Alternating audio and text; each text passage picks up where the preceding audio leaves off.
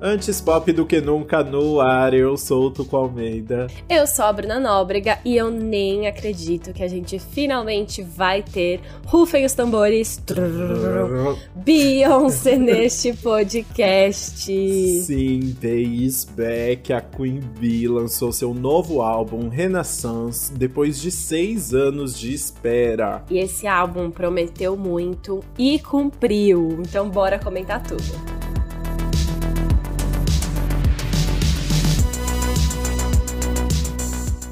O Renaissance é o sétimo álbum de estúdio da Beyoncé e vem depois do Lemonade de 2016, que ganhou um álbum visual para contar a história das faixas e foi muito aclamado na época. É, no entanto, dessa vez a Beyoncé usou uma estratégia diferente de lançamento. Enquanto Lemonade, o disco anterior dela, o Beyoncé de 2013, foi, foram lançados de surpresa nas plataformas digitais e se aproveitaram da comoção em torno disso para atingirem os sucesso comercial. Agora, a Beyoncé fez um anúncio com mais de um mês de espera. Foi um período assim intenso, sofrido para os fãs. Pois é, desde o dia 10 de junho, os fãs já estavam esperando por alguma novidade, porque ela apagou todas as fotos de perfil de todas as redes sociais, e aí foi jogando tipo B7, né, que é o, aquela sigla que as pessoas usam para adiantar um álbum, o nome da a primeira letra do nome e o, pro, o número do álbum que vai ser, né? Então ela começou a jogar uhum. assim, fazer um mistério.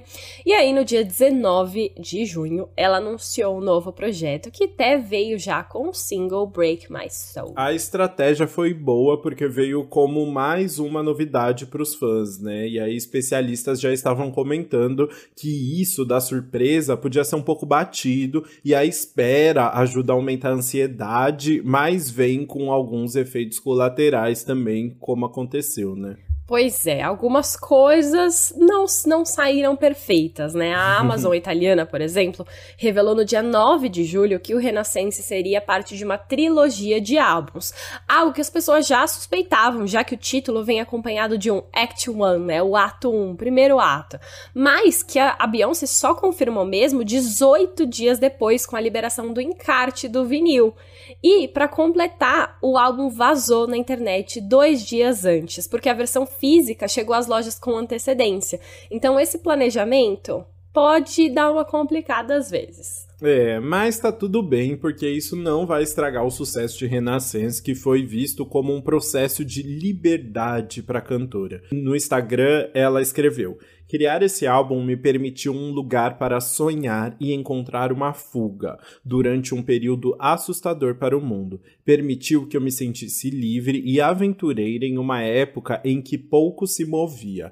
Minha intenção foi criar um lugar seguro, sem julgamento. Um lugar para ser livre de perfeccionismo e de pensar demais. Um lugar para gritar, se soltar, sentir liberdade. Foi uma bonita jornada de exploração. Ai, amei. E o nome tem tudo a ver ver com isso, né? Em uma entrevista, a Abe explicou: com todo o isolamento e a injustiça do ano passado, acho que estamos todos prontos para escapar, viajar, amar e rir novamente.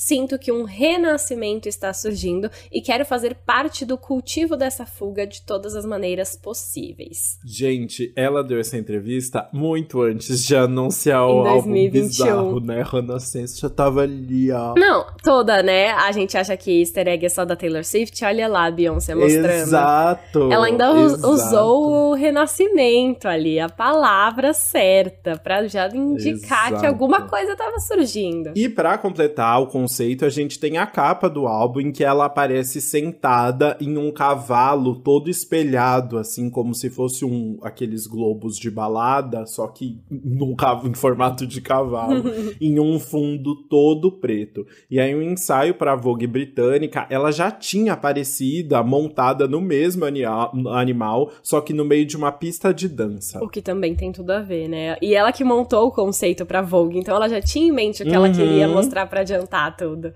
Sim, exatamente, já pensei tudo.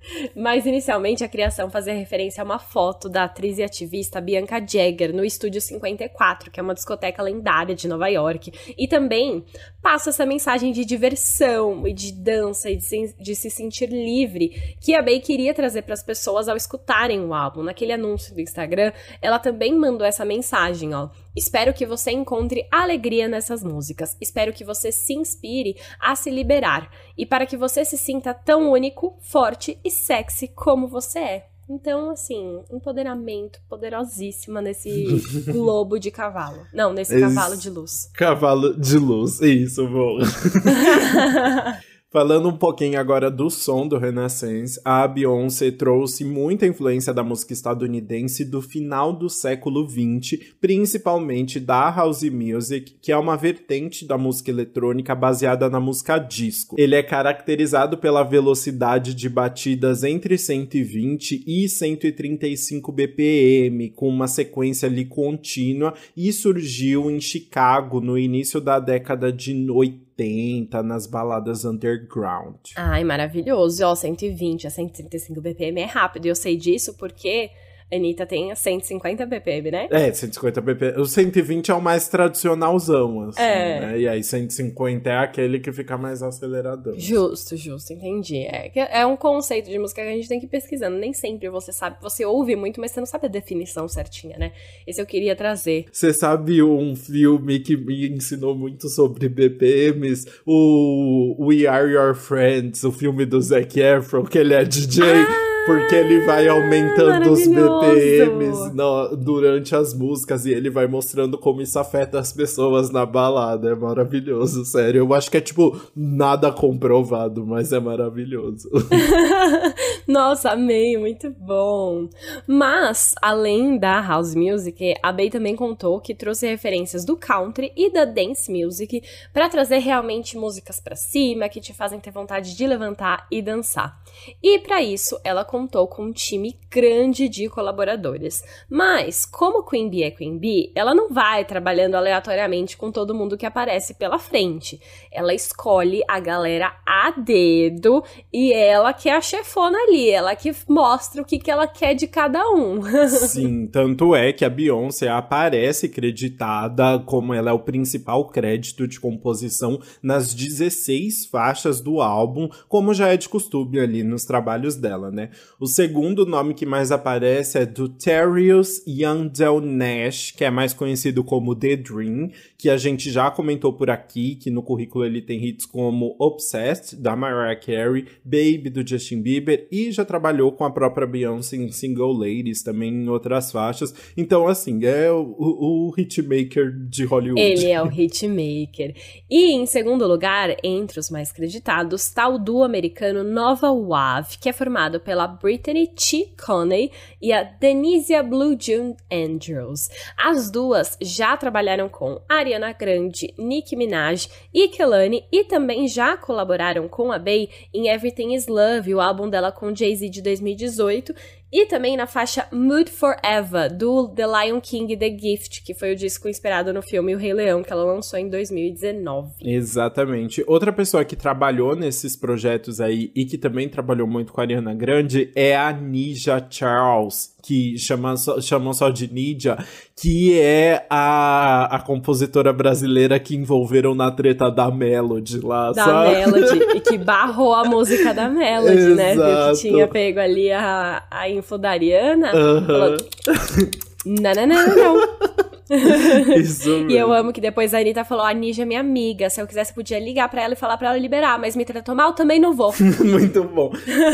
Ai, agora um momento bem fofoca aqui, tá? Só pra, pra, pros íntimos. A Anitta nos stories tinha até comentado assim: ah, e a Ninja, ela trabalhou em várias músicas do Versions of Me. Só que ela não tá acreditada em nenhuma do álbum da Anitta. Eu não sei se foram músicas descartadas ou se ela fez algo que não levou crédito. Não sei. Fica aí a polêmica, tá? Mas enfim, voltando aqui, né? Outro é, nome. deve ter sido música descartada. É, vamos pensar nisso. Outro nome queridinho de Hollywood que tá no álbum é o Mike Dean, que é parceiro de Beyoncé desde o álbum auto-intitulado dela, do de 2013, e ele é um produtor do Texas bem famoso no hip hop. Ele já colaborou bastante com Jay-Z, com Kanye West, com Travis Scott, ele tá em tudo ali. E falando em Jay-Z, eu próprio Sr. Carter, Sr. Beyoncé, tá acreditado em três faixas do álbum na composição com o nome de S. Carter. Muito chique. Ai, chique demais.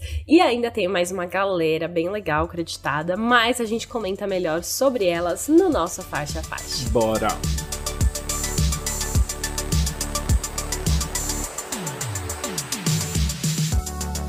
Bom, Beyoncé começa o álbum relembrando que ela é perfeita. Basicamente. Como se a gente precisasse de um lembrete, né? Exato. Ela chega ali falando I'm that girl, eu sou aquela garota, né? E é basicamente isso, assim, a Beyoncé se reafirmando e lembrando como ela é maravilhosa, em versos como não são os diamantes, não são as pérolas, eu sou aquela garota. Perfeita. Pois é. E ainda no refrão, ela ainda fica mandando um recado pra galera, né? Por favor, filhos da Pi, não estão me impedindo. E essa é uma parte que tá no refrão, mas também se repete muitas outras vezes ao longo da música, até de fundo, assim, enquanto ela tá cantando os versos. E é uma, uma parte que é pra grudar na cabeça, ó. Tipo, não tem ninguém me impedindo, porque é uma parte que a voz dela tá bem alterada e acelerada, né? Uhum. Tem todos uns efeitos aqui que é pra deixar bem marcado, ó. Ninguém vai me impedir. Eu pensei até que ela tava interpolando alguma outra música, porque ela faz tanto isso, né? E porque não parece mesmo a voz dela. E fica ali, no please, motherfucker. Please. E é uma, uma batidinha, forma uma batida gostosa, né? Pois é, é interessante como junta, né? Dá um contraste ali, praticamente. Exato. E aí, é, além da Beyoncé relembrar que é That Girl, é, é legal porque ela aproveita pra dar uma ostentada, assim, né? Ela lembra quem ela é, também mostrando todo o seu poder. Por exemplo, citando a Tommy Hilfiger. Ela canta, né? Chegando na cena com a Tommy Hilfiger. Cara, o que você tem pra me fazer rica? E ela realmente colaborou com a Tommy pra fragrância True Star em 2004 e ela recebeu cerca de 250 mil dólares pelo contrato quando ela tinha apenas 22 anos. Então, assim, marcou, marcou a vida dela. Pois é, e assim, já mencionou Tommy Hilfiger e agora não é é que assim, ela tá meio que largando, né? Tipo, cara, o que você tem pra me fazer rica? E aí depois ela chega assim: "Estou derrubando Basquiat da parede". O pintor Michel Basquiat, e assim, ela e o Jay-Z são muito fãs de obras de arte, né? De artes, e eles compram, eles querem ter as pinturas na casa deles, assim. Eles realmente já compraram pinturas do Basquiat. E aí, só que a Bey está falando que está derrubando Basquiat da parede. Exato. Olha- Ela não. É, é um nível já que é muito acima Ela de todo faz o mundo. que ela quiser. A Blue Ivy foi lá, puxou uma pintura, sabe? Acontece essas coisas. Acontece, é assim que ter três crianças em casa, não tem como. E aí, I'm That Girl termina ali com umas batidas que já emenda na segunda faixa, que é Cozy, uma música em que a Beyoncé vai voltar a falar de como ela é incrível, mas agora focando um pouco mais na questão de amor próprio e autoaceitação, né? Ela cantando confortável na minha pele, aconchegante com quem eu sou, eu me amo. Então é um verdadeiro hino sobre amor próprio mesmo. Né? Pois é, é uma música assim que ela fala: dançando no espelho, beijo minhas cicatrizes, porque eu amo o que elas fizeram. Ela é um deus, é um herói, ela sobreviveu tudo pelo que ela passou. Confiante, ela é letal. E aí ela vai trazendo várias faixas assim, bem enaltecendo. Ai, que chique, né? Achei bonito isso. Ela é um deus, ela é um herói, porque ela é mesmo, né? Né? ah, ela é muito.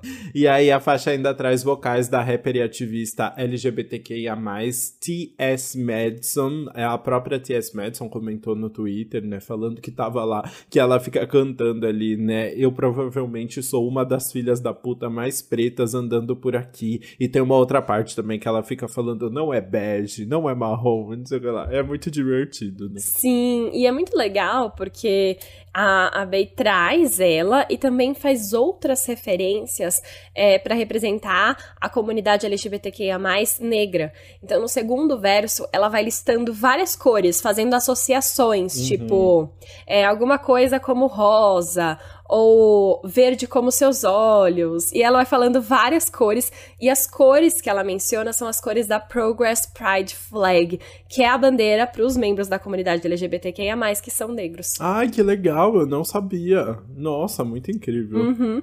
Muito incrível, né? Eu gostei bastante também. E realmente é o segundo verso inteiro dela listando essas cores que no final faz um resultado muito incrível. Nossa, muito bom. Ai, não, não tinha ideia, achei divertido. O, eu posso a, abrir um momento fofoca dessa música aqui? Mas é claro, a gente está aqui para isso. Gente, porque assim, né? Existe o famoso Elevator Gate o caso sobre o caso ah, em 2014, clássico, né? quando a filmagens de um elevador mostraram a Solange Knowles, irmã de Beyoncé, batendo no Jay-Z depois de uma festa do Met. E aí, na época, todo mundo ficou, né, especulando sobre o que teria acontecido. E depois, no Lemonade, a Beyoncé comentou realmente que rolou um caso de traição ali do Jay-Z e o que explicaria a, os tapões que, que, que Solange dá dele. Mas aí, a gente pensou, né, que isso talvez não entrasse no álbum, porque foi algo que a Beyoncé tratou muito. A Beyoncé falou muito sobre é, infidelidade, sobre relacionamento, sobre empoderamento no Lemonade, né? Mas ela aparentemente fez uma pequena referência aqui a esse caso na In Cozy, que é maravilhoso. Porque tem um verso que ela fala: Posso sugerir que você não se meta com a minha irmã. é muito bom. Achei né? maravilhosa. Aí eu amo uma irmã assim, viu? Gente. Nossa, acontecesse isso, eu queria uma irmã no cara. Chocado, é maravilhoso mesmo. Eu amo. E, nossa, sério, eu amo muito esse caso. Fica... É tipo muito.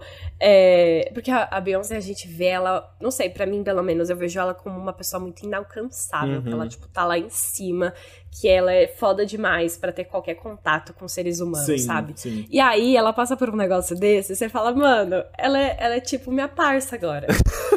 Muito bom. Mas é maravilhoso, porque nessa questão, a Beyoncé é tão inalcançável, porque a Solange tá dando um pau no Jay-Z e a Beyoncé tá do lado quietinha, assim, tipo, ela nem pisca, sabe? Assim, tipo, não, não me ah, ela é muito lady, assim, muito, não, muito chique, chique, né? Tipo, lord, vamos dizer assim. Exato, maravilhoso. Mas enfim, essa música é muito gostosa. Eu gosto muito dos vocais dela, que tem por trás do refrão, que é tipo ela só fazendo um. ah, sei lá, que, que é muito gostoso. E ela canta meio sussurrando no final dela também. Eu gosto muito do efeito que dá. É, na voz. E ela, olha só, inclusive, ela fala uma coisa muito legal que é: já fui luz, já fui sombra, já fui a verdade, já tive aquela energia de Hey Bay.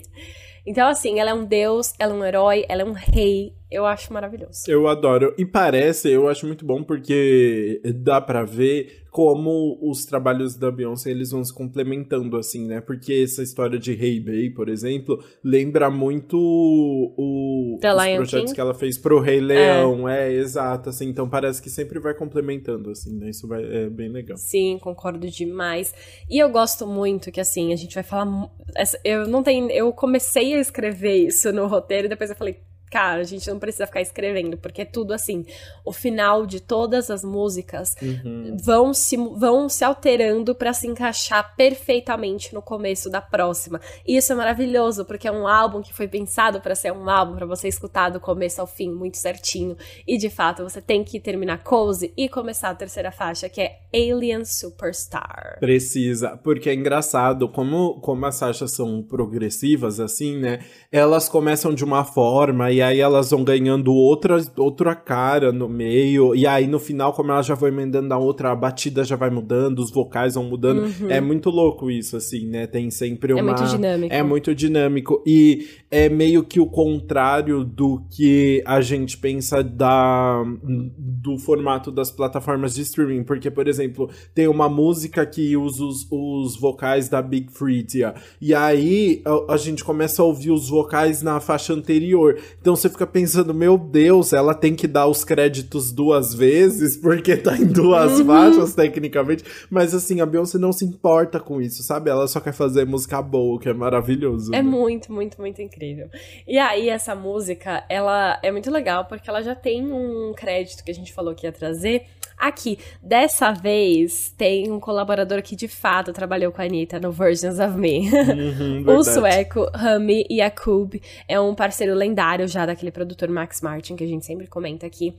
E ele trabalhou nessa, nessa faixa como um dos compositores e também em Boys Don't Cry da Anitta do Versions of Me. Então, sim, Anitta teve um parceiro que estava trabalhando com ela e com Beyoncé quase ao mesmo tempo. É muito chique, né? Eu adorei essa conexão com a Anitta aí. Numa faixa que fala ali, Alien Superstar fala sobre ser incomparável, né? Ela, a Beyoncé fica se descrevendo ali como uma criatura alienígena que é diferente de, do resto de toda a humanidade, o que é meio verdade, comprovando que ela é reptiliana mesmo, basicamente. É isso, é isso a mensagem que eu tiro dessa música. Tudo. Ai, muito bom. E a intro, vamos começar agora com essa intro que se conecta, né? A intro tem um sample da faixa Moonraker, que é do Foremost Poets, de 1998.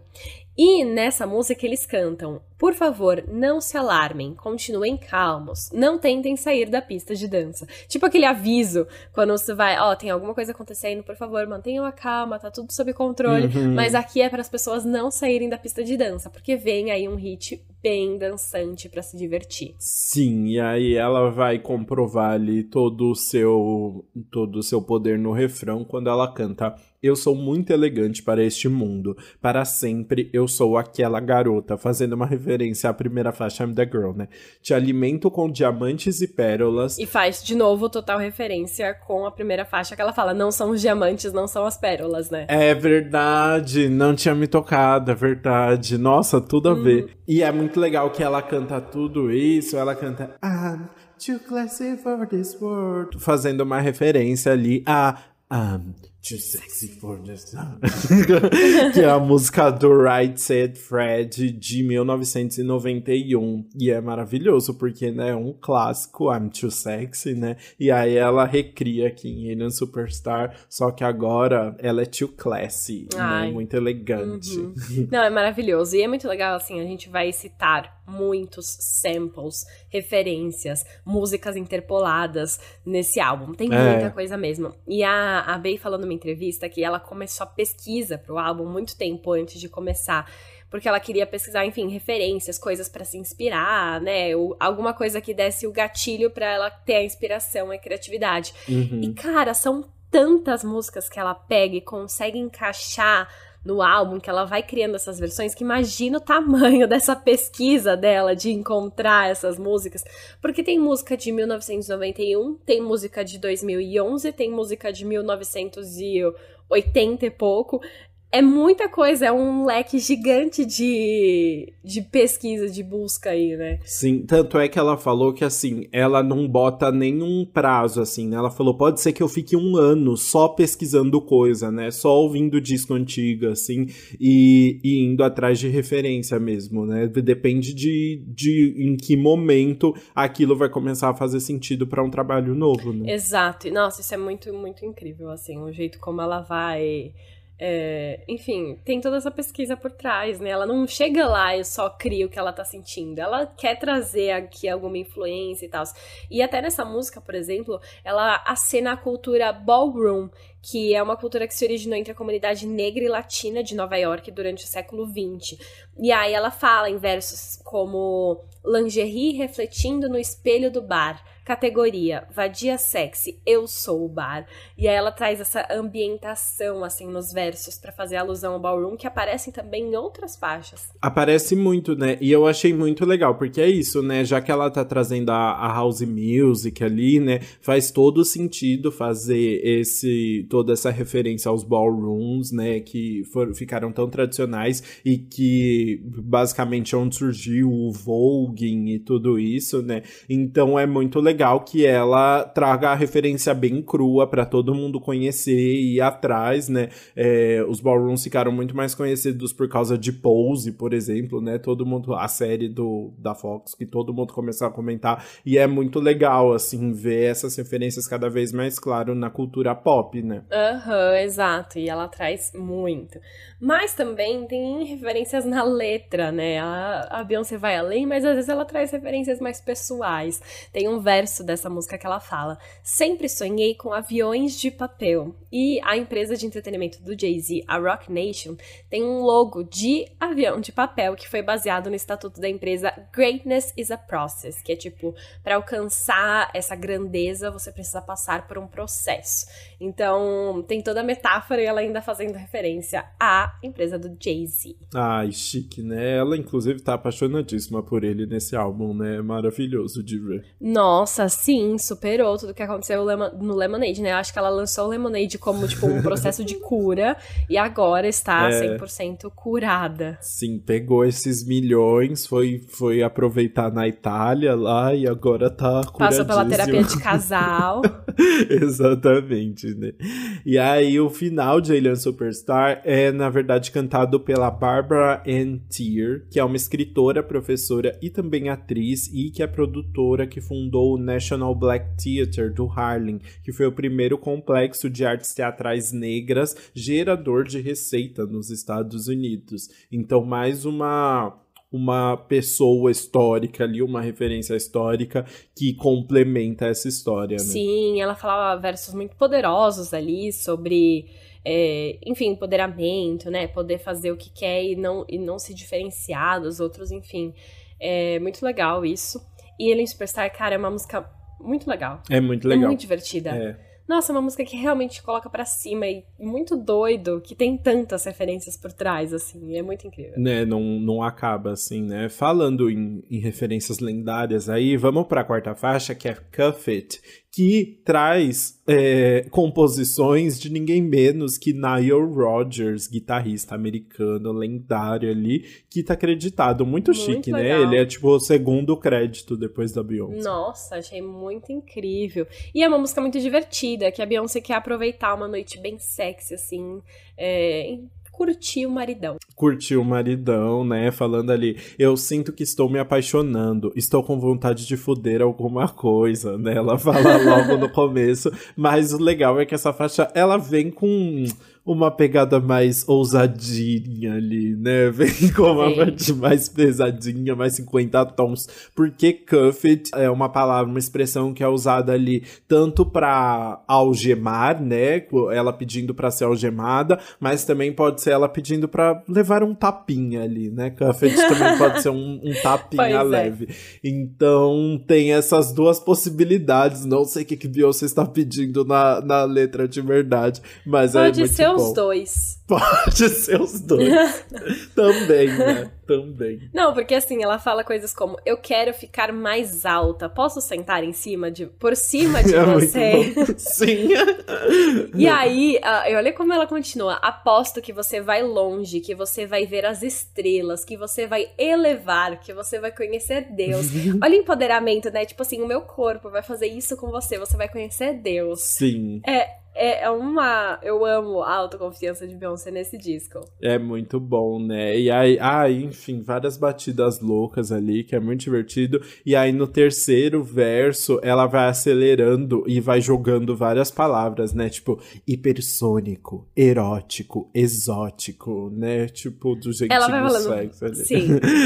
Muitas palavras aí no meio, tudo relacionado a sexo. Mas é de um jeito muito divertido, o modo como ela canta essa, esse terceiro verso, porque é muito rápido, assim, acelerado. Eu achei muito incrível como se encaixa tudo. Sim. Na, e eu acho que é muito legal a batida da música também. Eu não, eu não sei se vai para um jazz exatamente, mas eu sinto que tem um pouquinho de influência, porque tem um sax no começo, talvez, e uma batida mais marcada, assim, dá um, uma, um tom mais sexy pra faixa. Muito bom. Dá. Não, é uma faixa bem sexy mesmo. Funciona muito bem. Funciona demais. Mas assim, gente, não para. Agora que o Beyoncé começou, ela não vai mais parar. Mas antes da é gente continuar, mesmo. agora a gente vai mudar completamente o assunto na quinta faixa, que é Energy. Exato. Energy se tornou uma das faixas mais comentadas ali logo no, na sexta-feira, dia do lançamento do Renaissance, porque é uma música que tem umas referências bem explícitas sobre política né? Logo no começo ela fala votando pela saída do 45, não saiam da linha.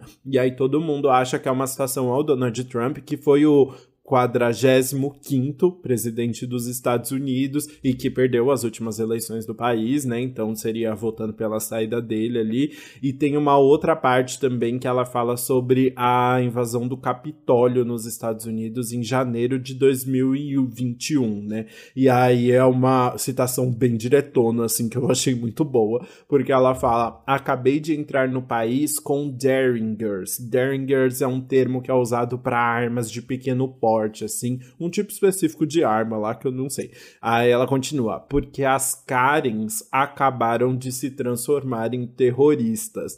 E Karen é uma expressão que está sendo muito utilizada nos Estados Unidos nos últimos anos para falar da mulher branca privilegiada que tá, tipo, cagando muita regra no país, assim. Então ela falando que essas pessoas comuns, né, da classe média, estão se tornando em terroristas e estão invadindo o Capitólio Porque viraram supremacistas brancos loucos, assim. Então é muito bom. Eu lembrei é, com essa frase daquele vídeo que viralizou ano passado, que era um monte de mulher loira, branca, cantando que, vota, que era mulher e votava no Trump.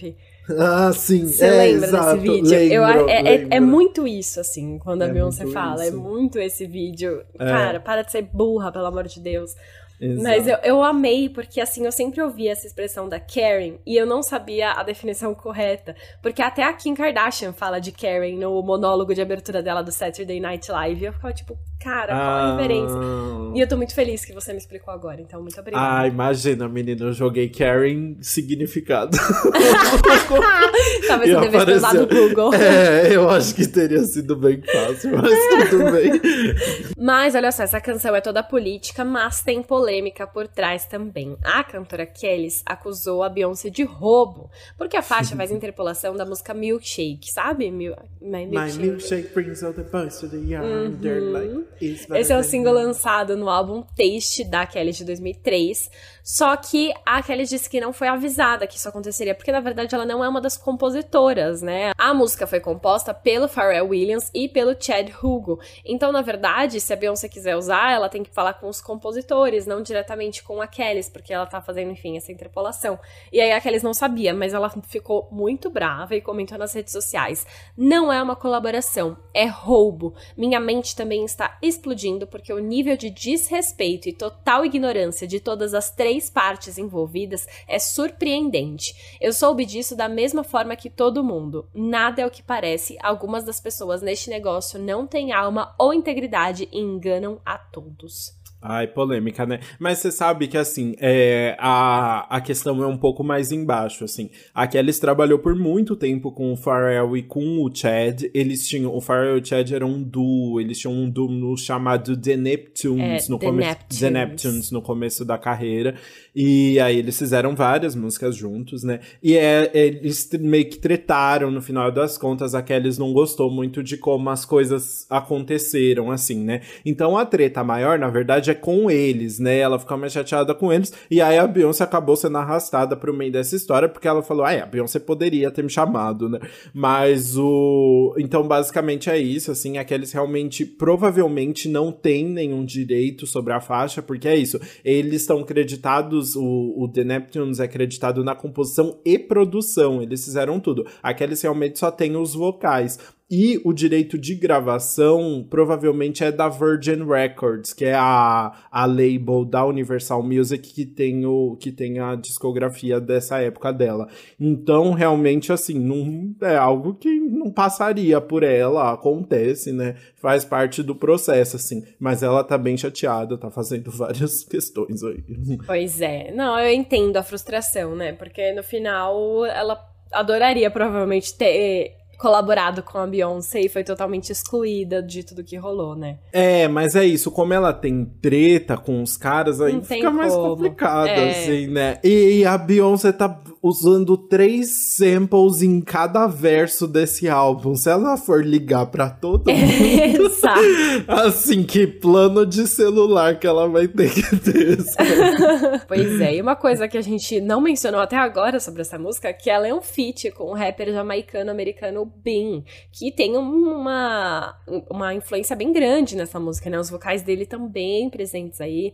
Ele tá no começo, enfim, tem bastante influência, é muito legal a colaboração. Mas essa é a menor música do álbum, ela tem menos de dois minutos, o que é doido, né? Não, é, ela conta muita coisa para ter menos de dois minutos. Nossa, assim, é, pra ter sido uma das faixas mais comentadas, assim, é muito louco que ela seja tão curta, né? Pois é, isso é muito doido. E tem uma frase que eu amei que não tem nada a ver com nada, mas eu falei, cara, eu quero mencionar aqui, que é uma frase que ela fala assim: ela é mais Cancún, ele é mais Saint-Tropez.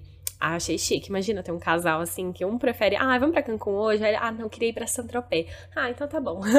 é muito bom, né? Mas é, é legal porque basicamente o que ela tá falando nessa música, assim, ela tá reclamando que, tipo, meu, eu tô voltando pros Estados Unidos e a energia tá toda cagada, assim, né? Tipo, a energia das pessoas não tá legal, assim. Mas os dois ali, Beyoncé e Jay-Z, apesar de serem completamente diferentes, né? Um gosta mais de Cancún e o outro de Saint-Tropez eles têm a mesma energia quando estão juntos ali na música, né? Tem um fundo fofo. Pois é, exatamente. Enfim, fica até redundante agora falar que o final dessa música se conecta com o começo da próxima, mas é que é muito bom como se conecta. Realmente, essas duas, assim, é uma transição. Uhum. Ai, que delícia.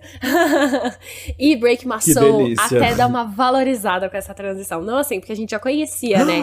Não, calma. É maravilhosa. Eu amo. Não, sim. Mas cresce, não, né? Sim, eu ia concordar. Ah, tá. ah, cresce, cresce muito. muito. Cresce, faz muito mais sentido ali no meio, assim. Aquele começo, né, assim, porque o, o começo começava, fazia sentido sozinho Sim. do Release Your Anger, Release Your Mas agora, tipo, ganha toda uma grandeza, assim, na produção, que é muito legal, porque a música vai ganhando as a profundidade aos poucos, né? Começa com uma batida, aí começa um vocal, aí começa tam, tam, uhum. tam, tam. E aí vai assim crescendo muito. Até a voz dela começar, você já tá muito chocado de como a, a produção foi gigantesca, assim. Isso é muito legal. Nossa, eu tô muito feliz que você concorda. Eu achei que você ia me xingar, mas porque realmente. Não, não. Não, muito bom. E essa música, né? A gente já comentou aqui um pouquinho sobre ela, mas é uma música que foi escolhida aí como o single de estreia desse álbum. E é muito legal porque já começa com versos tipo: B está de volta e ela está dormindo bem à noite.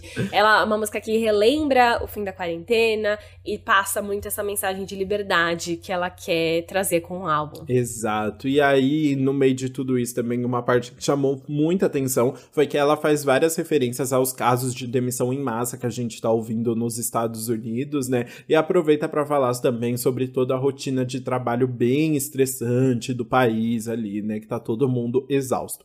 Aí ela canta: Agora eu acabei de me apaixonar e acabei de sair do meu trabalho. Eu preciso encontrar um novo objetivo. Eles me fazem trabalhar muito. Chegar às nove e sair depois das 17 horas. Eles mexem com meus nervos. É por isso que eu não consigo dormir à noite ela está exausta. Ela tanto é, é, é, muito bom, né? Porque ela faz essa brincadeirinha de eu não consigo dormir à noite, mas agora ela está dormindo muito bem, né? É, é muito exato, porque ela largou o trabalho, né? Ela fala. E eu gostei muito que depois que essa música foi lançada, as pessoas ficaram no Twitter falando muito, né? Nossa, agora eu tô com vontade de largar meu emprego. Nossa, eu preciso largar meu emprego, eu quero ser que nem a Sim, porque ela a virou música uma questão, né? Exato, porque a música inteira ela eu estou falando para todo mundo que você não vai quebrar a minha alma, né? Então é muito ela batendo de frente aí com as instituições. Será que vale a pena você continuar nesse trabalho que te faz tão mal, se vai te transformar em outra pessoa? E aí a galera começou a, tipo, ter uns momentos de insight, assim, de pensar, putz, é verdade. é, exato, né? Principalmente agora, nesse momento de completa estabilidade, assim, instabilidade, né? As pessoas estão repensando babado, né? Pois é, muito legal. E de fato, né, foi uma música que ela lançou aí para iniciar o projeto, também uma música que simboliza muito sobre o processo de composição, porque ela compôs muito durante a pandemia, né, a quarentena, e ela fala um trechinho sobre isso, ela fala: "Moletom mundial com uma máscara do lado de fora. Caso você tenha esquecido como a gente funciona do lado de fora. Então assim, tá usando máscara de fora, mas assim, nossa, as pessoas pessoas podem sair, meu Deus, agora não precisa mais ficar em casa tanto. é, exatamente, né? Mas deixa o recado ali, né? Máscaras, viu, galera? Máscara. Mais uma. Quem que falou da máscara? Foi a Liso, né? Que a, a Liso, verdade. É que ela falava da, das festas em que você não precisa usar máscara mais, né? A Liso já tirou a máscara, a Beyoncé continua usando outside. e as duas amam usar um samplezinho. Nossa, gente, muitos samples, muitos samples. Em Break My Soul a gente vê dois, né? O primeiro deles é o, a música Explode da Big Freedia, que realmente é o, o grande sample ali que fica. É, a Big Freedia fica cantando basicamente a música toda.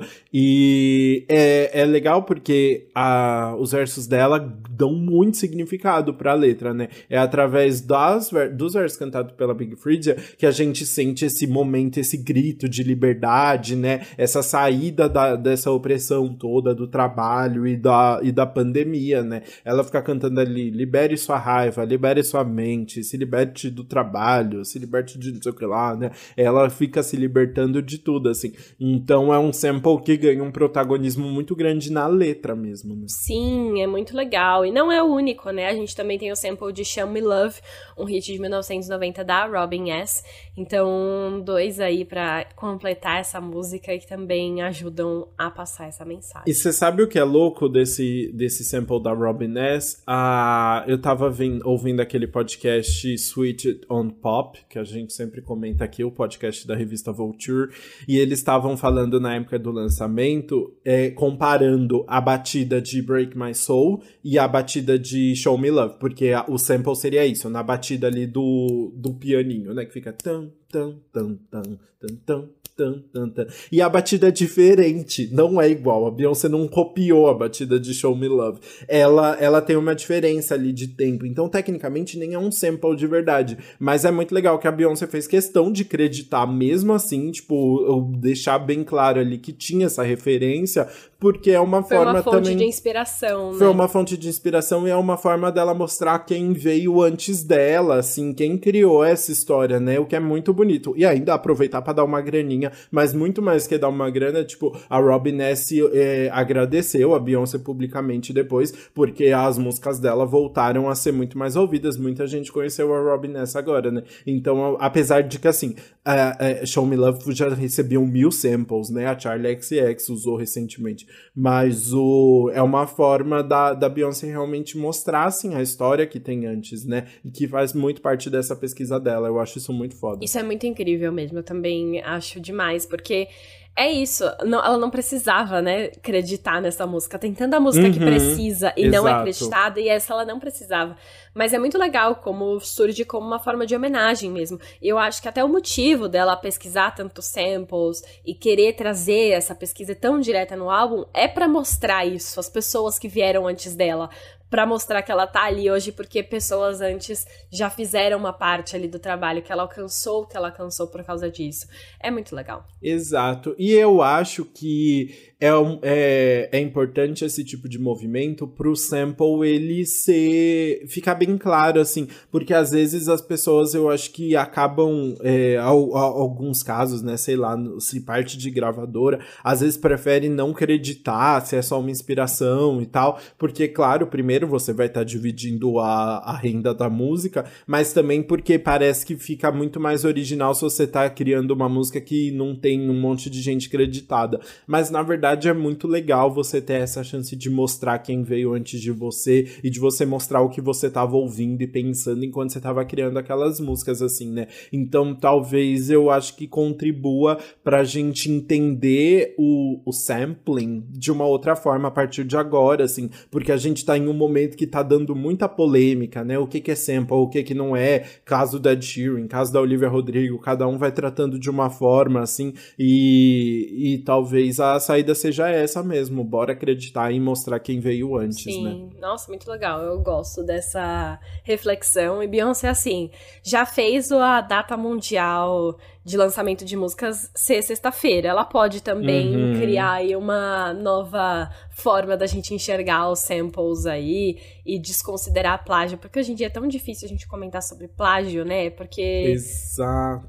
Nossa, exato. é muito fácil se inspirar. Tem tanta coisa. O Ed Sheeran já comentou sobre isso uma vez, que, É. tipo, você tem X acordes de música, sabe? É, acabou. Já usaram, é, já usaram todo, esgotou. Né? Exato, vai Você vai tá, repetir. você vai estar repetindo alguma coisa do passado. Eu entendo que é isso, né? Assim, eu às vezes, por exemplo, eu não tô, eu não quero falar mal de ninguém, porque eu entendo, por exemplo, o caso da Olivia Rodrigo que ganhou muitas questões aí, né? Uhum. Às vezes você tá é, é uma referência tão inconsciente que você Uhum. nem sabe que você tá usando aquela música, tá fazendo algo semelhante àquela música. E aí como você vai lembrar de, de creditar alguém que você nem sabe que você tá fazendo referência, né? Mas no caso da Beyoncé, por exemplo, que tava ali um ano só dando uma olhada nos discos dela, ouvindo umas músicas de umas batidas e estudando, ela tinha muito fácil ali como dar os créditos. Né? Sim, ah, é muito incrível. Trouxemos esse debate aqui e vamos continuar é, a conversar sobre esse disco na sétima faixa, que é Church Girl, que é uma música em que a Bey pede o fim do julgamento sobre mulheres que querem se divertir. Tipo, ela pode ser uma garota da igreja e querer se divertir também. Então a- ela já começa com o verso: Eu vou me amar, ninguém pode me julgar além de mim. Eu nasci livre. Exato. Mas assim, né? Ela faz tudo isso, é muito legal. E ela faz de uma forma muito divertida, na verdade. Porque ela fica brincando ali Sim. com essa ideia da garota da igreja, né? Então ela canta, tipo, garotas da igreja agindo soltas, garotas más agindo snobs, garotas más sendo malvadas, garotas da igreja nunca machucaram ninguém. E aí ela vai falando várias coisas, tipo, tem uma hora que ela fala, rebolar essa bunda como se você tivesse vindo do sul. E aí depois, em outro momento, ela fala, mas você está fazendo o trabalho de Deus. Então ela, ela vai brincando, assim, com, com essas raps, né? Assim, rebola um pouquinho da bunda, mas também tá tudo bem, você tá fazendo God's work. É muito legal e eu gosto assim, essa música tem uma interpolação novamente aí bem clara, que é de Center of Thy Will, que é do coral gospel The Clark Sisters de 1981.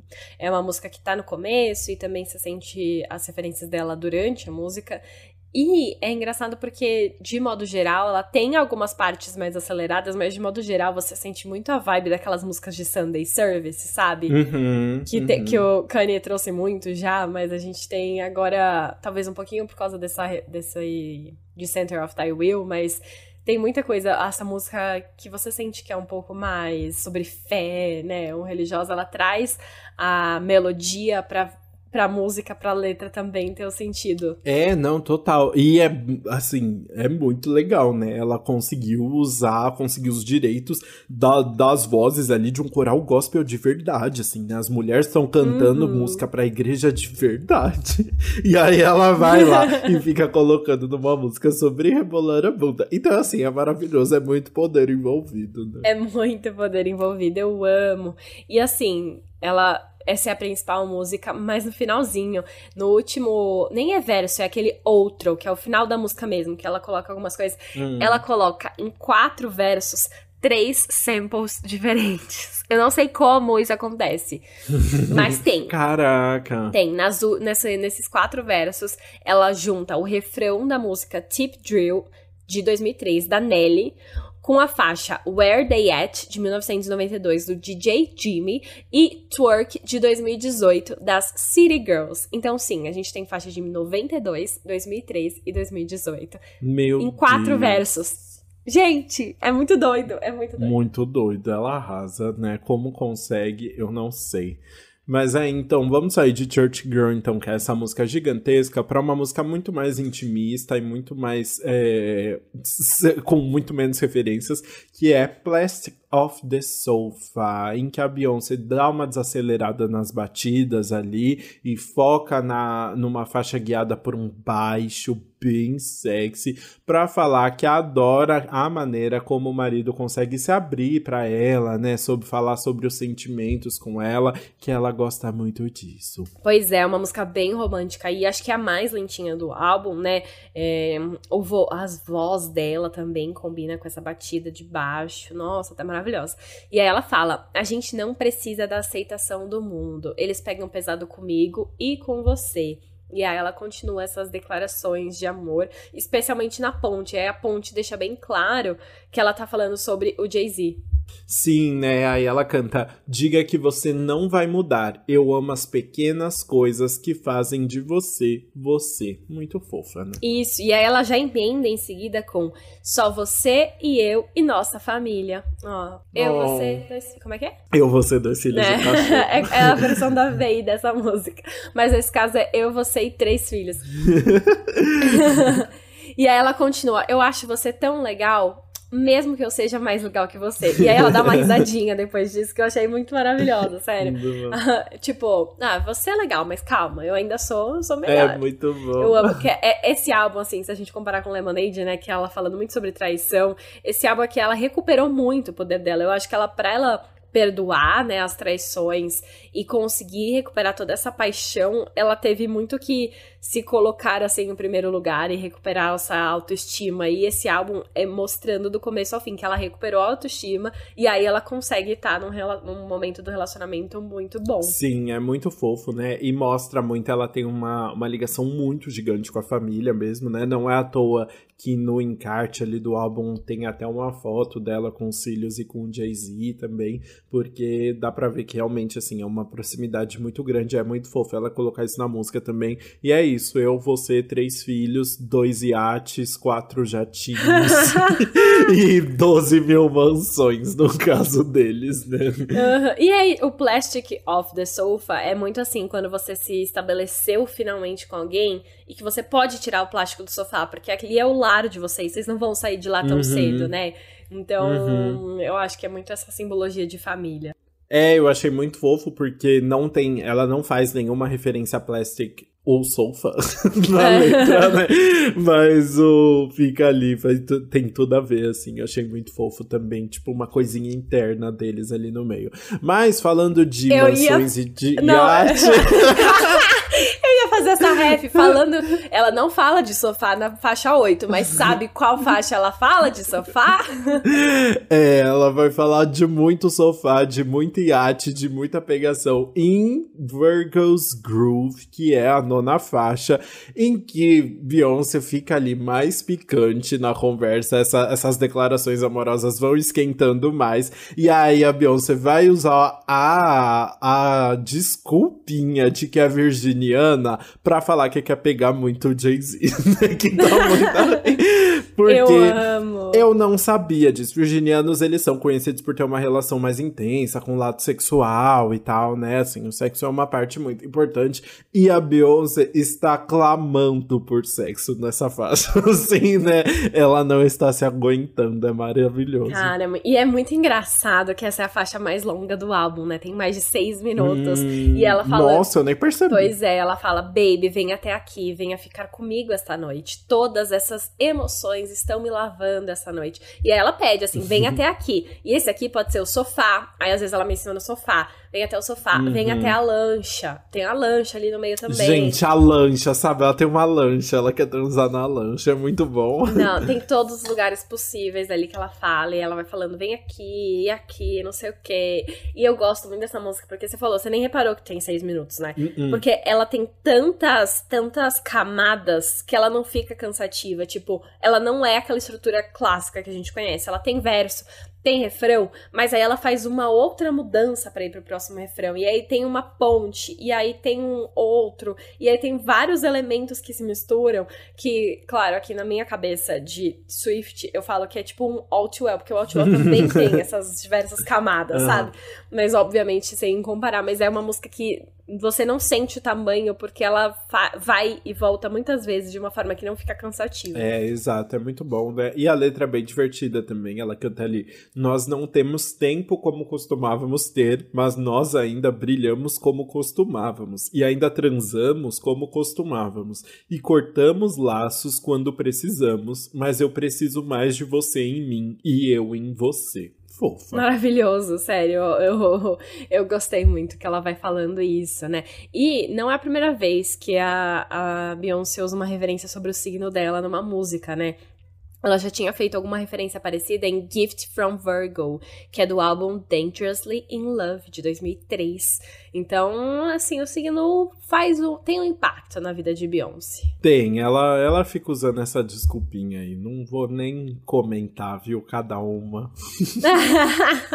Muito bom. Enfim, vamos então seguir para nossa próxima faixa, que é Move, que é o único outro feat do álbum que junta a veterana jamaicana Grace Jones com a cantora nigeriana Thames, que é um prodígio da música, né? Tá em Beyoncé, também vai estar na trilha sonora de Pantera Negra, então assim, ela faz tudo. Sim, a Thames é maravilhosa também, enfim. E é muito legal porque é uma música que junta as três gerações, então, né? Grace Jones, Beyoncé e a Thames, pra falar sobre uma música sobre dançar, basicamente, né? Assim, sobre querer dançar, mas é muito legal porque é, a letra fala isso sobre a vontade dela de ir pra pista, de dançar e tal, enquanto usando várias palavras muito comuns em em abordagens policiais, né? Move, por exemplo, é porque ela fica falando move, move, move, né? Tipo aquele muito clássico de, de filme americano, assim, né? Usado pela polícia, mas ela usa outras, né? Tem uma parte que ela fala: qualquer coisa que você faça será usada contra você, você tem que se mover. Então ela vai é, usando, assim, esses termos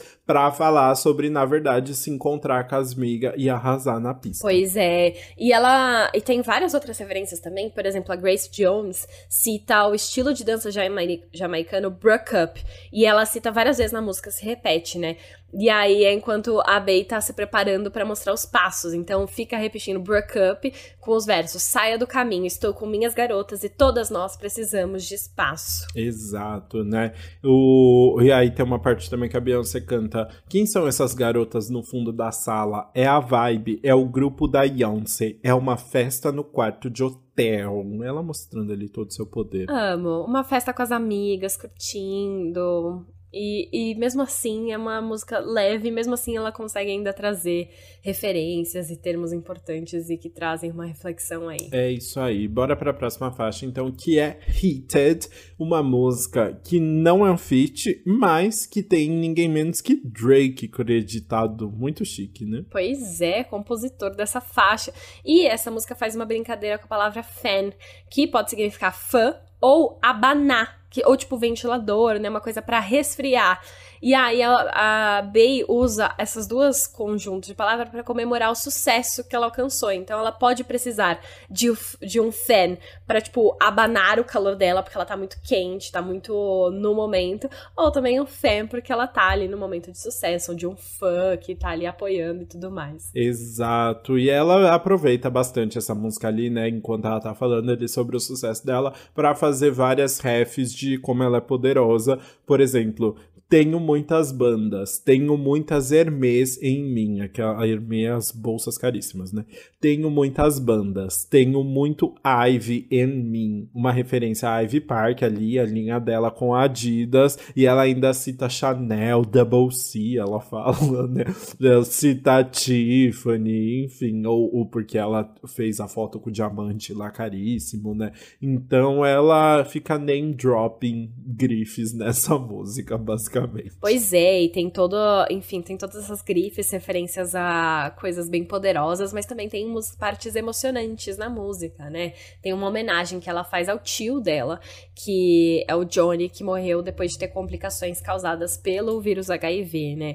No, no começo, ela re, fica repetindo no segundo verso, assim, Uncle Johnny, Uncle Johnny, Uncle Johnny made my dress. Ela repete no fundo de outros versos que não tem nada a ver, mas no final da música ela volta para isso e fala que o tio Johnny fez o meu vestido aquele tecido barato, ela parece uma bagunça.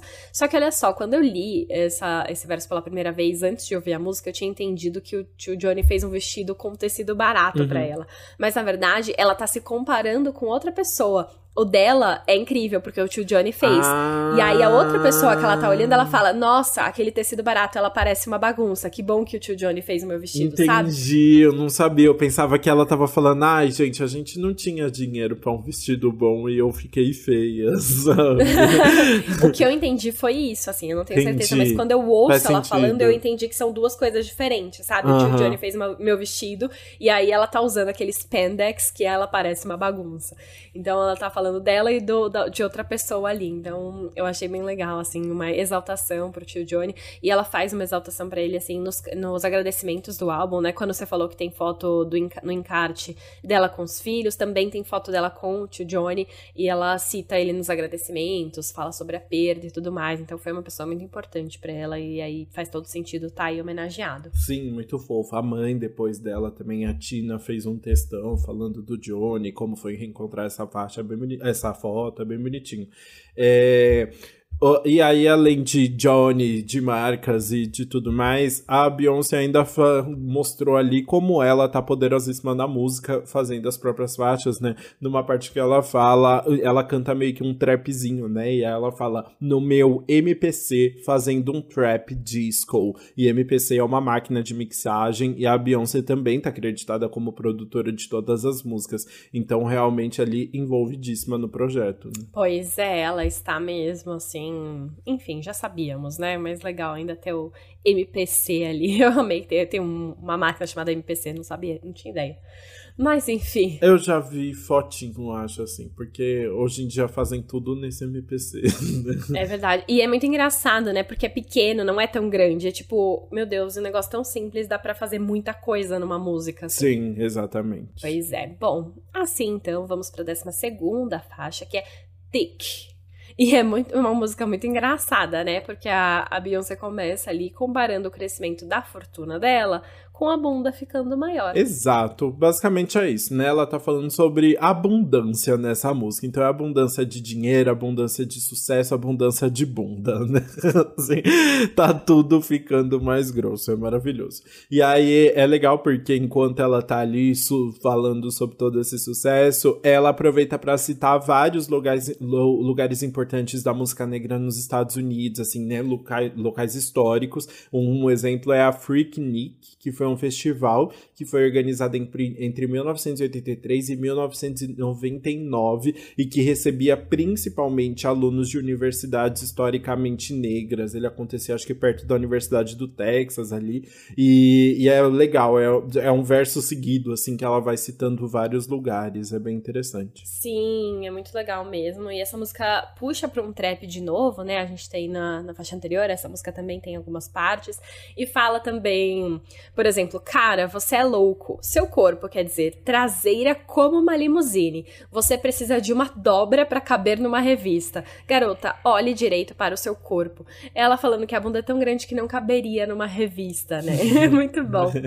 Mas eu fiquei pensando também se poderia ter alguma crítica de tipo, nossa, se você. É, não deixariam você entrar numa revista com uma bunda dessa. E eu editar para ficar mais magra, sabe? Ah. Será que tem algo a ver com isso? Ou eu tô especulando demais. Porque recentemente saiu aquela notícia de que a Beyoncé não aceitou o pôster de um filme que ela fez porque ela tava muito modificada. Ela não. Ela fez mudarem, né? Ela não queria que alterassem tanto. Então ela tem sim uma questão já com essa alteração de corpo e tudo mais. Eu acho bem possível. Até porque é isso, né? Revistas historicamente usam mulheres brancas e magérrimas que, né, tipo, estilo anos 90, Kate Moss, assim, que não tinha bunda, não tinha nada. Então esse corpo realmente, tipo, não não entraria nas revistas, né? Eu acho que essa é a brincadeira. Assim. Pois é, então ainda aproveita para dar uns cutucão ali. E eu, eu, coloco aqui, eu acho muito engraçado como ela se cita em muitas músicas, né? A, a, nessa música ela fala, eu gosto do que eu ouço.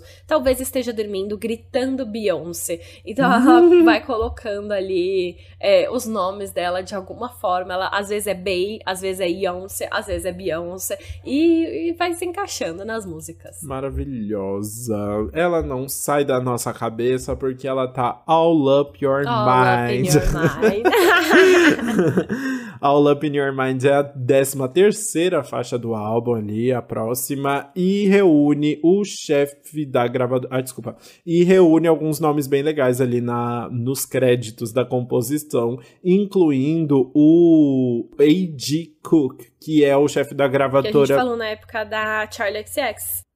Eu não lembrava, ele, ele apareceu também na, nas músicas apareceu. dela? Ah. É, porque a Charlie XS tem a referência muito da PC Music, né? Ele é... foi o grande investidor da carreira dela quando ela começou. Ai, menina, eu não lembrava já. Claramente, assim, uma cabeça completamente que virou a moeba.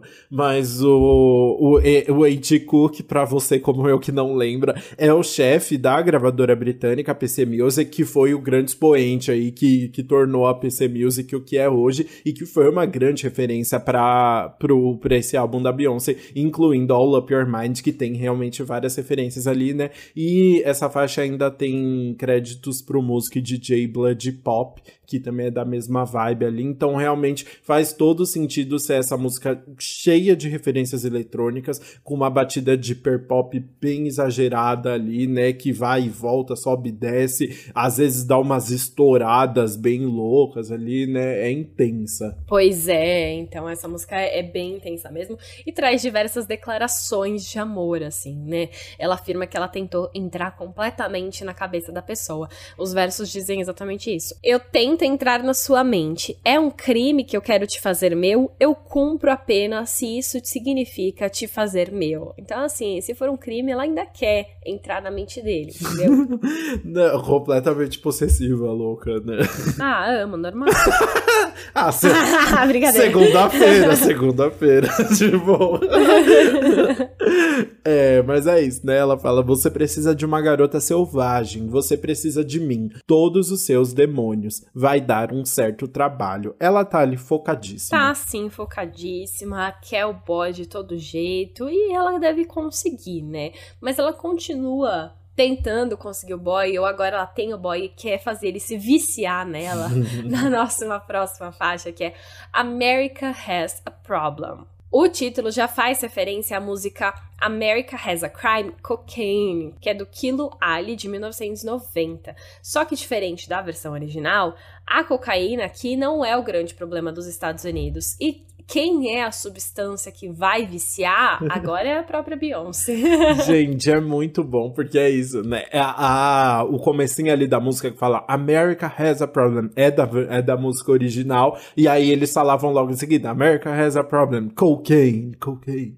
E aqui não, a Beyoncé tirou a cocaína, porque assim, quem é realmente o grande problema dos Estados Unidos hoje em dia é a Beyoncé, né? E ela canta isso muito bem, porque, ela, porque ela fala eu sou um má, me ligue quando quiser ficar chapado. E aí tem uma parte que é minha favorita, que é quando ela fala, sua ex ainda é uma droga. Mas ela fala, não é de, de forma pejorativa, ela fala uma droga tipo de dope, de maneira, de, de causar uma brisinha. Então sua ex ainda é uma droga, mas não é crack o suficiente. É aí crack de droga, crack, não crack de, de número um.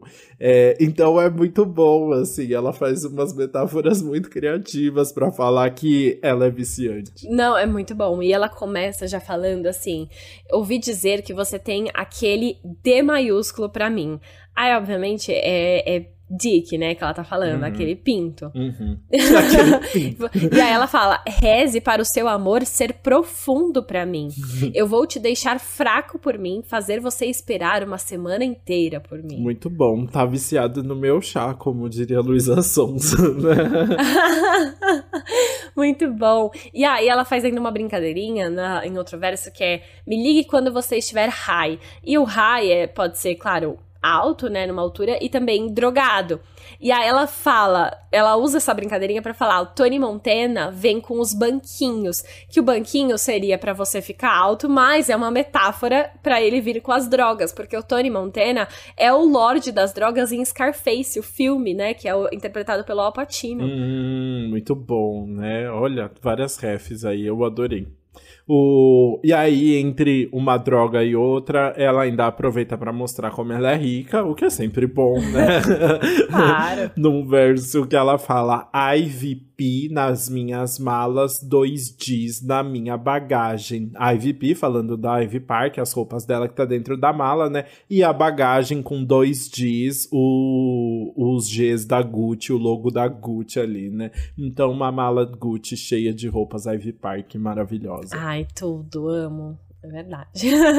e aí, a gente falou de Double G, 2Gs. A gente vai para a próxima faixa, que é como se fosse duas em uma. Ela tem parte 1 e parte 2. Ela tem a Pure e a Honey. Ela é dividida em duas partes. E a primeira parte é o Pure, em que a, ela recria a música dos ballrooms. A gente falou, né, dos ballrooms aqui. E agora ela de novo traz de volta, meio que dando instruções pro público, tipo, vadias ruins pra esquerda, vadia com dinheiro pra direita. Você pode ser as duas, aí me encontre no meio, dance a noite toda. Tire tudo ou só um pouco se quiser. É puro. Então ela tá aí falando sobre é, esse. Enfim, para curtir a noite com o pure, com tudo puro ali. Sim, e já nessa parte ela já começa misturando dois samples ali, né? Uma música que é, é quase um grande mashup essa música, né? Porque várias referências ali.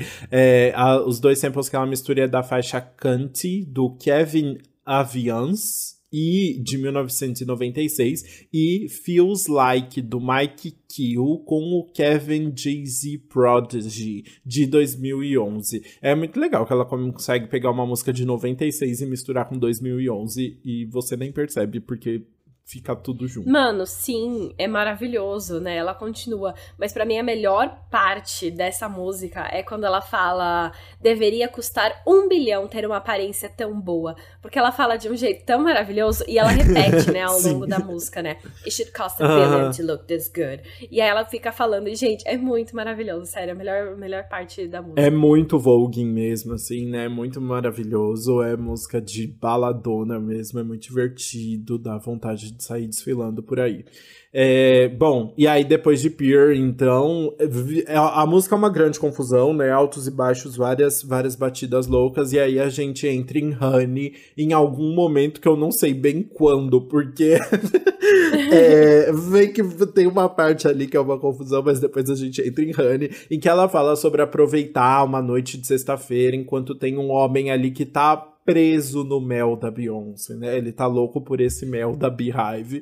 E, e é muito bom, assim, né? Aí fica mais. A, a, a temática muda um pouquinho, apesar de ser tudo meio junto ali. Pois é, meio que é, é, meio junto, assim. Não dá, pra, não dá pra dizer que tem uma grande diferença na música. Ela só faz uma transição. E eu acho que uma coisa que marca muito essa mudança do Honey é que ela usa no final um sample da música Miss Honey, da uhum. Moa René, de 1992, que fica repetindo Miss Honey, Miss Honey, Miss Honey. Então acho que essa transição de samples talvez seja o que mais indica essa passagem das faixas. Exato, é, também acho assim, essa tem uma, uma mudancinha ali e a temática acaba mudando junto, né? O que é legal. E aí ela canta: Eu vejo que você quer e está vindo para mim. Não seja engraçadinho com o meu dinheiro, querida. Todas as garotas parecem tão deliciosas e todos os caras querem meu mel de mim. Uh, Maravilhoso. Muito bom. Muito... Eu termino, eu não sei se você reparou, mas eu acho que eu terminei os comentários de todas as faixas falando maravilhosa ou maravilhoso toda hora. ah, mas todas as músicas são maravilhosas mesmo, pra você terminar assim. Mas agora a gente vai terminar mesmo na 16 faixa, que é Summer Renaissance, que é a música, né, que é quase a faixa título aí, mais ou menos. Mas sabe o que eu pensei agora? Uhum. É que, na verdade, o Summer Renaissance, o Summer aí faz uma homenagem à Dona Summer, porque essa música tem sample de I Feel Love, né, a música da Dona Summer, e a, a Beyoncé usa essa música para fazer uma declaração pro Jay-Z.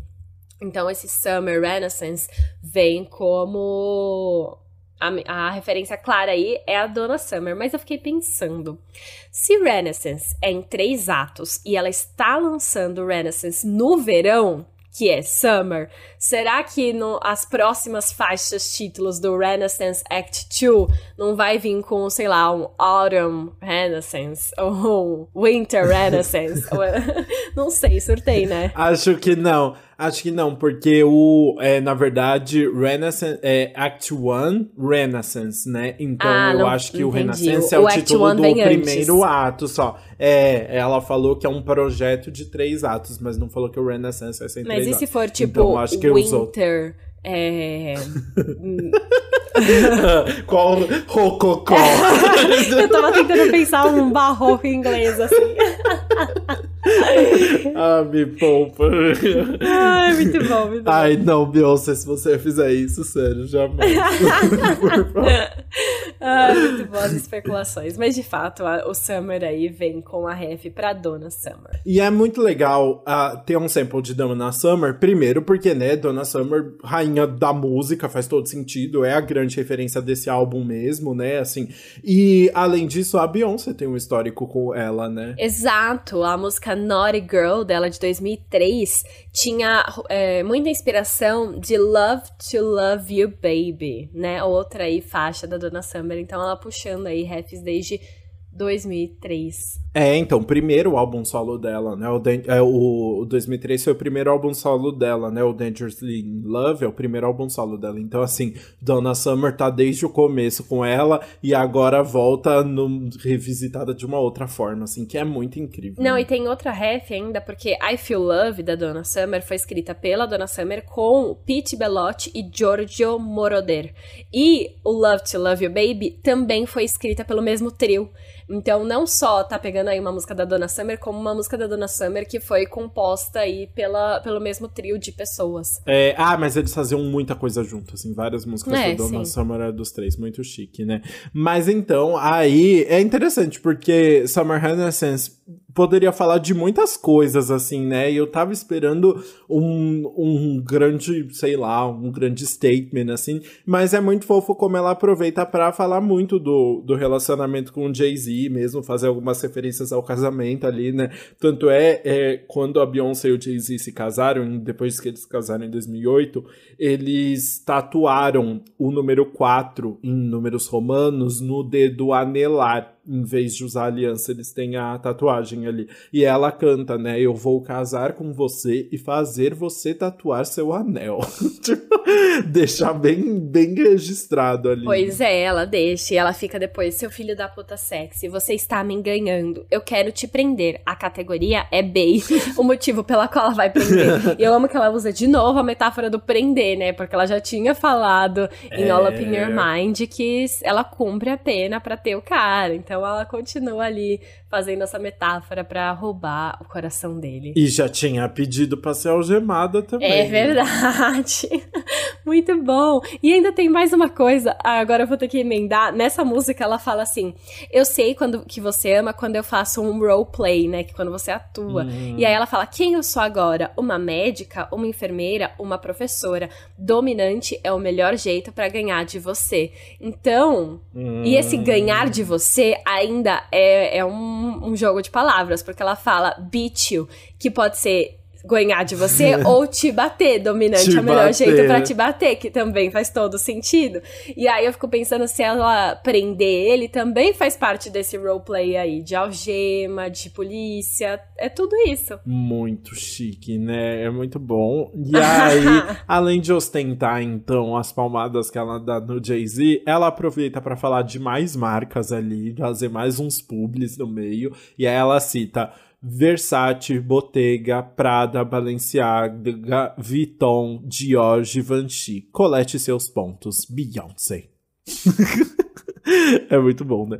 E aí ela continua, né? Essa bolsa importada até o far, Birkins, essas merdas ficam no estoque. E a Bey gostava mesmo de, de Birkins, mas desde 2021 ela começou a usar até o far, que é uma marca de luxo americana mais barata, com um dono negro, e aí mais pessoas conseguem ter acesso a ela e tal, porque a, a bolsa Birkin é aquela que, tipo, você. Primeiro, que ela custa muito caro, tipo, sei lá, 100 mil reais. E além disso, tem vários modelos que você não consegue chegar na loja e comprar você tem que ser convidado, assim, você fica numa lista de espera e aí depois eles só oferecem para os clientes VIPs, fica no estoque, não fica disponível para você chegar lá na estante e comprar, sabe? Então é aquele nível de luxo do luxo muito bizarro. Sim, assim. exato. Então ela traz aqui, né? Não vale mais Birkins, agora ela quer essa Telfar, que aí tem muito mais. É muito mais acessível, assim, né? E muitas pessoas, mais pessoas conseguem ter acesso e ela ainda apoia marcas de pessoas negras, então tem aí, né, as marcas de luxo, mas ela dá uma mudadinha ali ainda. Exato, militou, militou em cima da Bird. pois é, e desse jeito ela encerra este álbum que foi o Renaissance. E a gente pode ir então para o nosso veredito. Bora!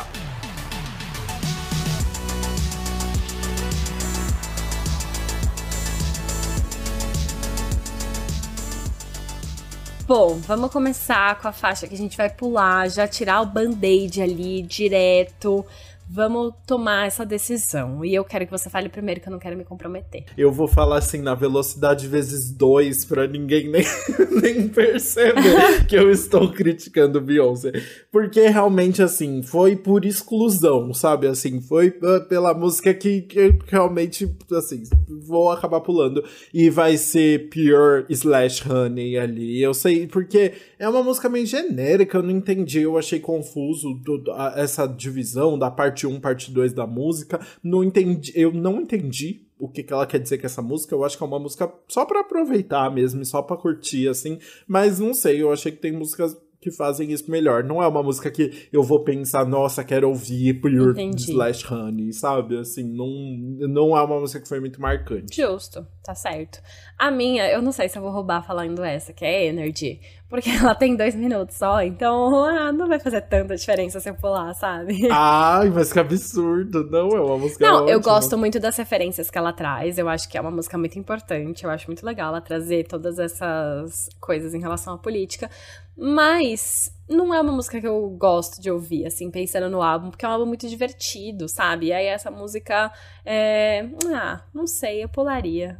É muito ah, ruim. É, a única coisa tudo. que me, Tem me, a batida me incomoda. De milkshake. É verdade. Mas a coisa que me incomoda nessa música de pular é porque a gente perde a transição de milhões pra Break My Soul, né? É tudo. Ai, tudo. Não, é uma música. Ai, ótima. não sei. É muito difícil. Não quero. Pula, pula. Vamos, vamos, vamos agora pra, pra música no repeat. Mais fácil. Tá bom, vai. Começa você agora pra você se redimir aí. Tá bom. Ai, muito difícil. Eu acho que a minha por enquanto, eu tenho certeza que eu vou mudar essa música. Eu acho. Tá? É, eu também, mas eu acho que a gente vai acabar falando a mesma, sabia? Será? Eu acho que não. Não vou falar Alien Superstar. Eu amei, ah, mas eu vou falar então... Cozy. Ah, tá. Então. Alien Superstar foi uma que eu no começo falei, nossa, eu vou falar essa. Mas depois Cozy eu fiquei, nossa, tão, tão aconchegante. É tudo, é, verdade. É muito gostosa, né? Eu, eu gosto muito de como ela tá empoderada nessa música, sabe? Como a, a vibe tem tudo a ver, te coloca pra cima. Eu, gostei demais. Muito bom. É, a minha realmente é Alien Superstar. Eu acho brega a parte do I'm too sexy for. Oh, I'm too classy for this.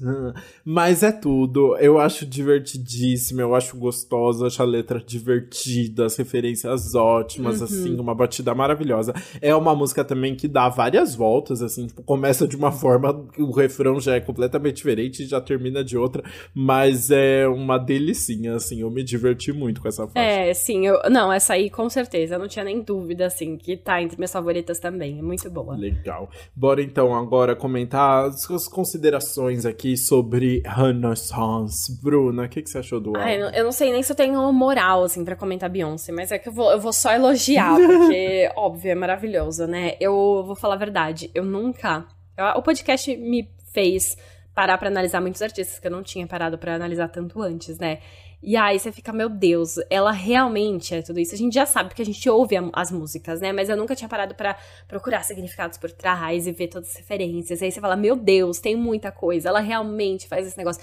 Esse negócio da pesquisa dela por trás, ela passar meses é, vendo de onde ela vai tirar inspiração e de fato dela acreditar todo mundo e honrar todo mundo que veio antes é muito incrível é um álbum ali que ela tá falando, tá, ela se propôs em te colocar para cima e ela te coloca para cima. Ela traz a voz sempre maravilhosa, né? Todas as referências por trás. Enfim, eu amo. A única coisa que eu falo é que eu colocaria um pouco menos músicas melosas, talvez, porque ela tá muito na vibe paixão e, e sexy, não sei o quê. Talvez eu mudaria um pouquinho o tema, já que são 16 músicas, dava para trazer alguma outra coisa aí. Mas, mano, quem sou eu, né? Beyoncé faz o que ela quiser e vai ser maravilhoso. E realmente é um álbum que, do começo ao fim, é muito incrível, porque ele, você vê que ele foi planejado, né? O fato das músicas se conectarem uma com a outra, eu acho isso maravilhoso. E aí não dá, é um álbum redondinho, perfeito. Sim, concordo com tudo que você falou. Eu só queria complementar porque é isso. É interessante. É, eu acho que tava todo mundo, todo mundo não, mas eu acho que tinha muita gente esperando um tom muito mais político do álbum, né? É, o nome, Renaissance, né? Tipo, falar de um renascimento depois de tudo isso que a gente passou, poderia trazer alguma questão aí, e principalmente, tipo, quando você vê um nome de faixas como America Has a Problem. Todo mundo tinha certeza que ia ser uma música carregada de questões políticas ali, e na verdade não, ela tá falando assim, a América tem um problema, e é o quanto eu sou gostosa, né? Assim, então, é, ela realmente levou esse álbum para outro lado, assim, um lado de, meu, eu só quero encontrar realmente um lugar de conforto e de liberdade depois de todos esses anos, assim, muito complicados, né? Então, é, é, Break My Soul, que foi o primeiro single, realmente é uma das músicas mais políticas do álbum, junto com Energy, né? Mas de resto a gente tem letras muito mais tranquilas, assim, sem, é claro, de deixar a fazer aceno a uma galera que fez história na música negra dos Estados Unidos e tal, né? Mas o. Então, é, é eu gosto disso. Principalmente, eu acho que vai fazer muito sentido dentro de uma trilogia, assim. Ela quis começar essa trilogia dando esse restart esse renascimento e falando sobre esse novo momento, assim. Então, é, eu, eu gosto por causa disso. Eu vejo realmente como um primeiro passo e não tem um grande significado. Não, tem um grande significado sim, porque ela faz referências maravilhosas, mas ela não se preocupou com essas grandes críticas, assim, nesse primeiro álbum e, e, e, e imagino que, que são coisas que vão aparecer nos próximos aí. Mas é um álbum delicioso, realmente um álbum para ouvir na balada. As pessoas não fazem mais pop de ouvir na balada, né? Assim, a gente espera o, a, a versão de balada é a versão que vai vir no remix depois, umas coisas assim, né? E, e a Beyoncé retoma isso, é muito legal porque a, a House Music sempre teve alguns retornos, assim, né? Teve seu, seu grande retorno nos anos 2010 ali, mas o disco, por exemplo, é, a gente reviu muito agora, nos últimos anos, a música oitentista voltou muito, mas a Beyoncé consegue se apoderar de tudo isso de uma forma tão dela, né? Assim, todos esses samples se tornam tão dela, é muito incrível como ela consegue fazer isso, assim. Não parece que ela tá copiando a Dua Lipa ou The Weeknd jamais, assim, né? Assim, como vários outros artistas ficaram parecendo nos últimos anos, assim, né? É um, o lance dela, assim, ela cria a balada dela, isso é maravilhoso. Ai, sim. E depois de todos esses elogios, a gente então encerra a nossa jornada de Renaissance e vai falar agora no nosso quadro Anti-Single do Que Mal Acompanhado.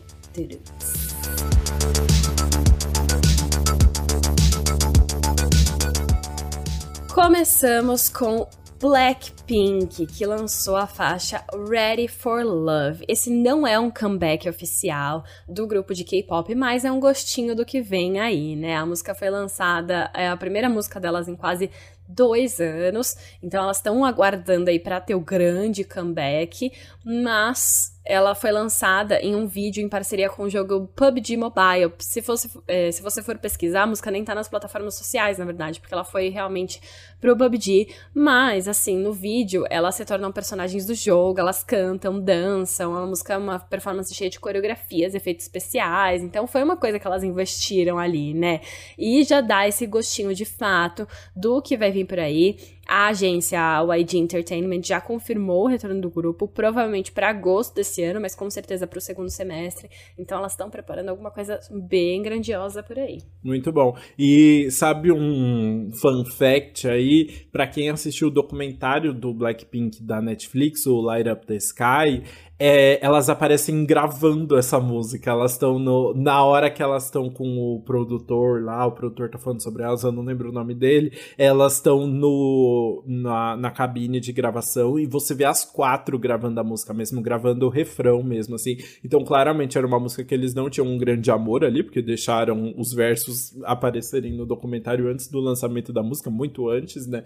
Mas é um, um, um um, um, biscoitinho ali de Blackpink antes dessa volta. Pois né? é, é muito legal. Bora falar então de. Falando em Unreleased, Rosalia finalmente lançou Despechar, né? Uma música que foi apresentada aos fãs durante a turnê que ela tá fazendo agora, né? Já tinha aparecido é, nos shows e tava todo mundo pirando sempre. E muito esperta que é, ela já tinha postado um trecho de 35 segundos da música no TikTok TikTok, tinha liberado ali para as pessoas é, fazerem vídeos, né? Então a música já tinha se tornado viral no TikTok antes mesmo do lançamento, e aí finalmente agora essa semana ela lançou oficialmente a música, os fãs fizeram campanha, pediram nas redes sociais e tal, e aí finalmente chegou, agora está em todas as plataformas de áudio. A letra fala sobre desapegar de um relacionamento tóxico e traz uma batida bem dançante ali, né? A Rosalia chegou a comentar: há muitas maneiras de estar despechar. É sobre liberdade e loucura, movendo-se sem resguardos ou arrependimentos. Este é o lugar onde faço música, de onde fiz quando comecei e de onde continuarei até que Deus diga o contrário. Muito bom! e depois desse hit maravilhoso, a gente também vai para uma música depois de algum tempo que é coach da Hayley Steinfeld. Ela não lançava nada desde que ela liberou o EP Half Written Story em 2020. E aí agora ela veio com essa parceria com ninguém mais, ninguém menos que Anderson Paak. E ela falou que escolheu a dedo, assim, porque ela queria muito ele na música, muito. E aí quando ela mandou e ele topou, ela ficou muito feliz. Essa é uma canção pop que traz um som bem vibrante aí, misturado com guitarra elétrica, uma vibe de música de verão. E a Hayley contou que essa música é muito pessoal para ela e foi influenciada pelas raízes dela na Califórnia, é música que ela cresceu ouvindo com a família.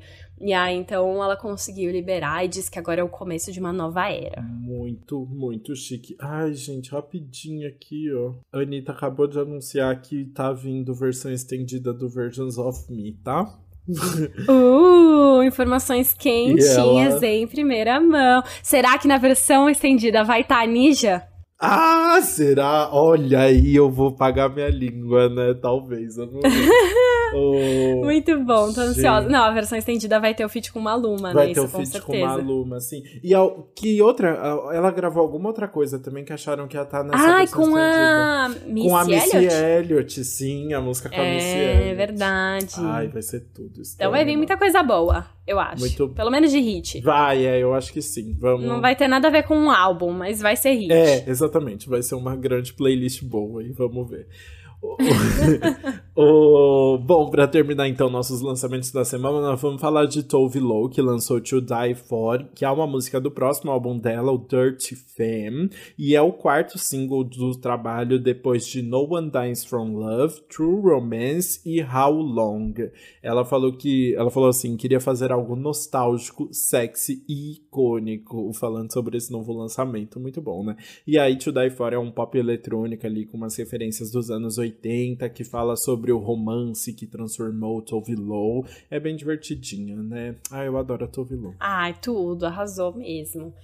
Enfim, chegamos aí agora oficialmente ao fim desse episódio, um episódio longo, mas que mereceu ser longo pra gente comentar tudo que Beyoncé trouxe neste aguardadíssimo Renaissance. Espero que vocês tenham gostado. Comentem com a gente o que você achou nas redes sociais, que o Tuco vai contar agora quais são. Isso aí, arroba Antspop do que nunca no Instagram e no TikTok e Antspop Podcast no Twitter. Diga lá o que você achou, manda DM, marque a gente também no, nos stories ouvindo o podcast e dá cinco estrelinhas também se você estiver ouvindo no, no Spotify, que ajuda bastante. E é isso, a gente se vê na terça que vem.